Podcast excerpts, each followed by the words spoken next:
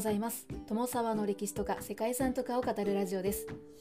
このチャンネルでは社会科の勉強が全くできなかった私が歴史や世界遺産について興味のあるとこだけゆるく自由に語っています。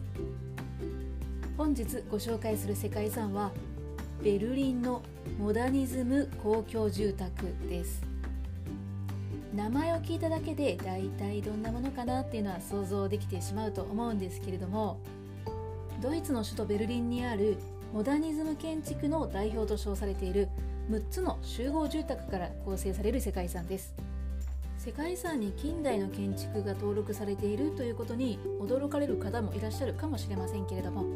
これは20世紀前半のバイマール共和国時代に建設されました。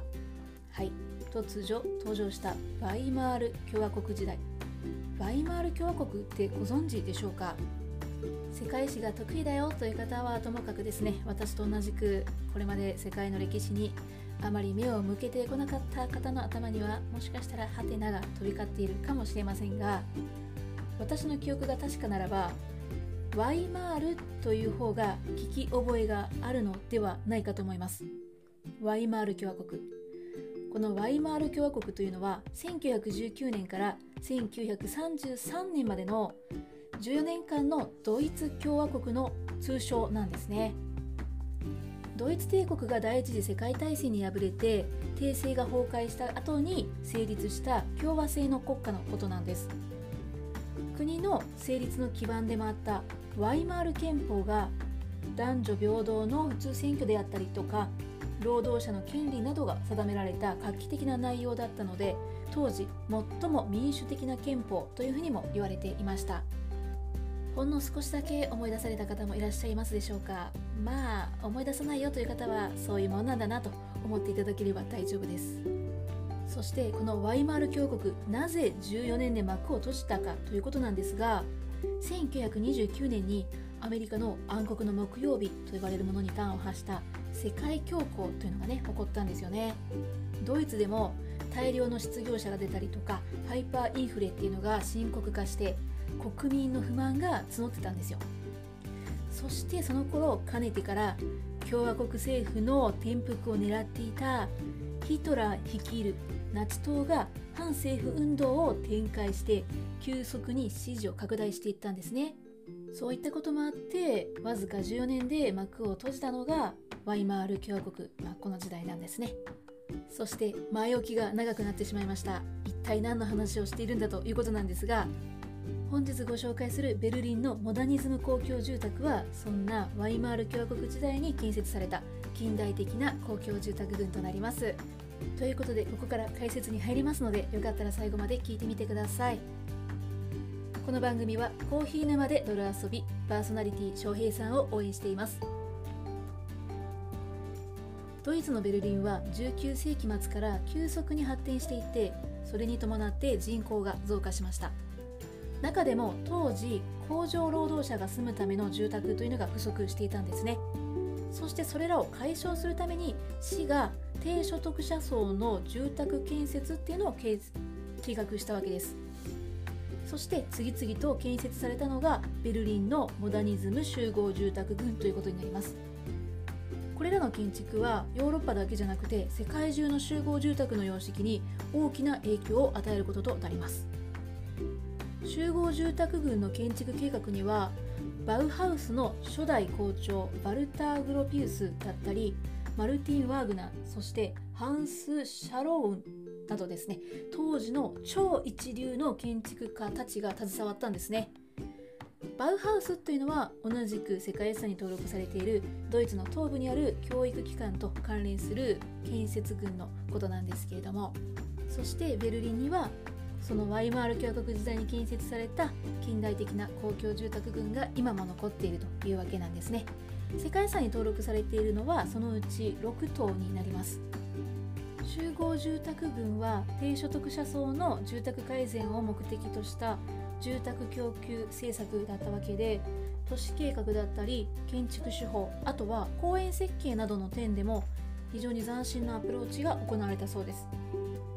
新しい建材やデザインを取り入れて芸術と技術の融合を目指した設計によって衛生的で快適かつ姿も美しい集合住宅が出来上がりました。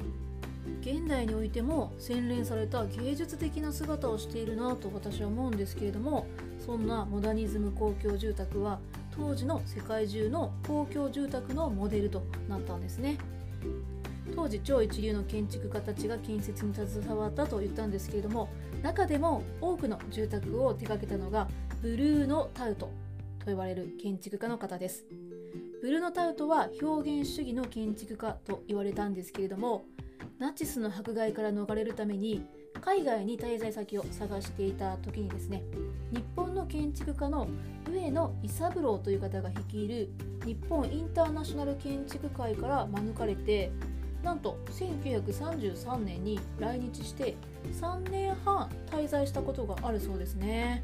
へえということなんですが残念ながらですね日本では建築設計の仕事に就くことができなかったそうなんですよね。もしね一軒でもこの方の建てた建築が日本にあったら、うん、日本の世界遺産がもう一つ増えていたのではなかろうかと 思いますね。今日は全部で6つある構成資産のうちそのブルータブルーノタウトさんが建てた3つの集合住宅についてご紹介していこうかと思います。1つ目がガルテンシュタット・ファルケンベルクと呼ばれるものでブルーノ・タウトが最初に手がけて1913年から1916年にかけて建てられた住宅なんですね。デザインはシンプルなんですが外壁を赤オレンジあとは黄色とか白など明るい色で塗られていて個性的で当時としては大変珍しい住宅だったそうです。そんなカラフルカラフルな外壁から絵の具箱の住宅というふうにも呼ばれていて入居者の希望が後を絶たない人気の住宅だったそうです。そして今でも住める世界遺産として人気があるそうですね。確かにメルヘンチックでなんかドラマにも出てきそうな可愛らしいアパートっていう感じですね。そして次に首都ベルリンのミッテ地区という場所にあるジードルング・シラーパークなんですけれどもこれは1924年から1930年にかけて建設された集合住宅です。ブルーノ・タウトにとってはベルリンのモダニズム公共住宅では2番目に手がけた作品です。ジードルング・シーラーパークの特徴としては箱型の住宅でハフ屋根がないことなんですね。時のベルリンにはこのハフ屋根のない住宅っていうのがなくてこのジードルング・シーラパーク建設の際に初めて採用されたということなんです。3階建ての住宅で各部屋にバルコニーがついているっていう新しいデザインを取り入れるなどされていて芸術性の高い住宅ではあるんですが入居者の快適な生活環境を念頭に置いた住まいとなっているそうです。見た目も住み心地も良いという考え方がですねなんか現代的だなというふうに思いますそして最後にご紹介するのがクロース・ジードルンク・ブリッツです。はい、ちょっと名前がだんだん難しくなってきましたが、このグロース・ジードルンク・ブリッツはですね、1925年から1930年にかけて同じくブルーノ・タウトが手掛けた巨大な集合住宅です。通称フーファイゼン・ジードルンクというふうに呼ばれているそうですね。ちょっともう一回言いましょうか。フーファイゼン・ジードルンクですね。はい。これはですね日本語にすると蹄鉄ということなんですね蹄鉄集合住宅ということなんですけれども蹄鉄というのは馬の蹄についているあれですねはいこのグロース・ジードルンク・ブリッツはですねその名前が示すように蹄鉄の形をした建物を中心に周囲を住宅が囲んでいるという作りになっています。蹄鉄の建物の周りに長い住宅が何棟も並んでいてそれぞれの建物の色とか素材を変えて個性を出すという工夫が凝らされているそうです。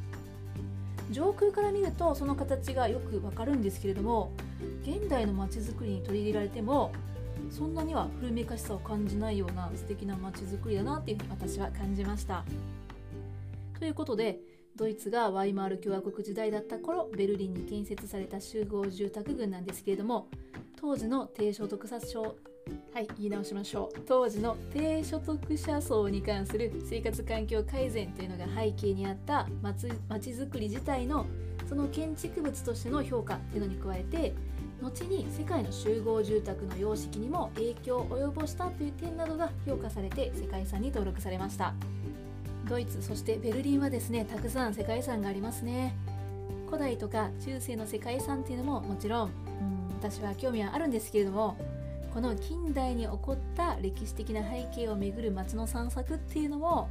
ベルリンを旅する時の楽しみの一つになりそうだななんて思うそんな世界遺産でした。